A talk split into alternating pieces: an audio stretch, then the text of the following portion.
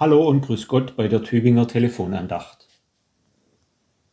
Kennen Sie diese kurze Gesprächssequenz aus einem Kindergarten? Gibt's bei dir im Kindergarten eigentlich auch Ausländer? wird ein Kind gefragt und das antwortet, nein, da gibt's nur Kinder.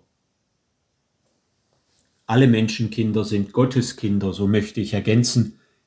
Jeder Mensch kostbar und besonders, originell und unverwechselbar, so so sollte es sein. Ganz gleich, welche Hautfarbe jemand hat, welche Herkunft oder Geschichte, ganz egal, welches andere Kriterium man benutzt, um jemanden in irgendeine Schublade stecken zu können.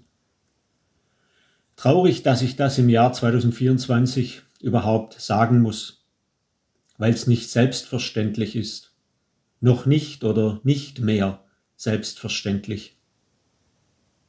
Das biblische Losungswort für heute aus dem zweiten Mosebuch spricht diesen Gedanken aus.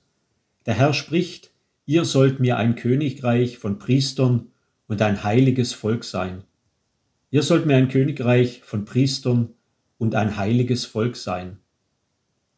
Würde und Wert, das verbinde ich mit diesem Gedanken. Ganz gleich, was außen ist, auf das Innen kommt es an.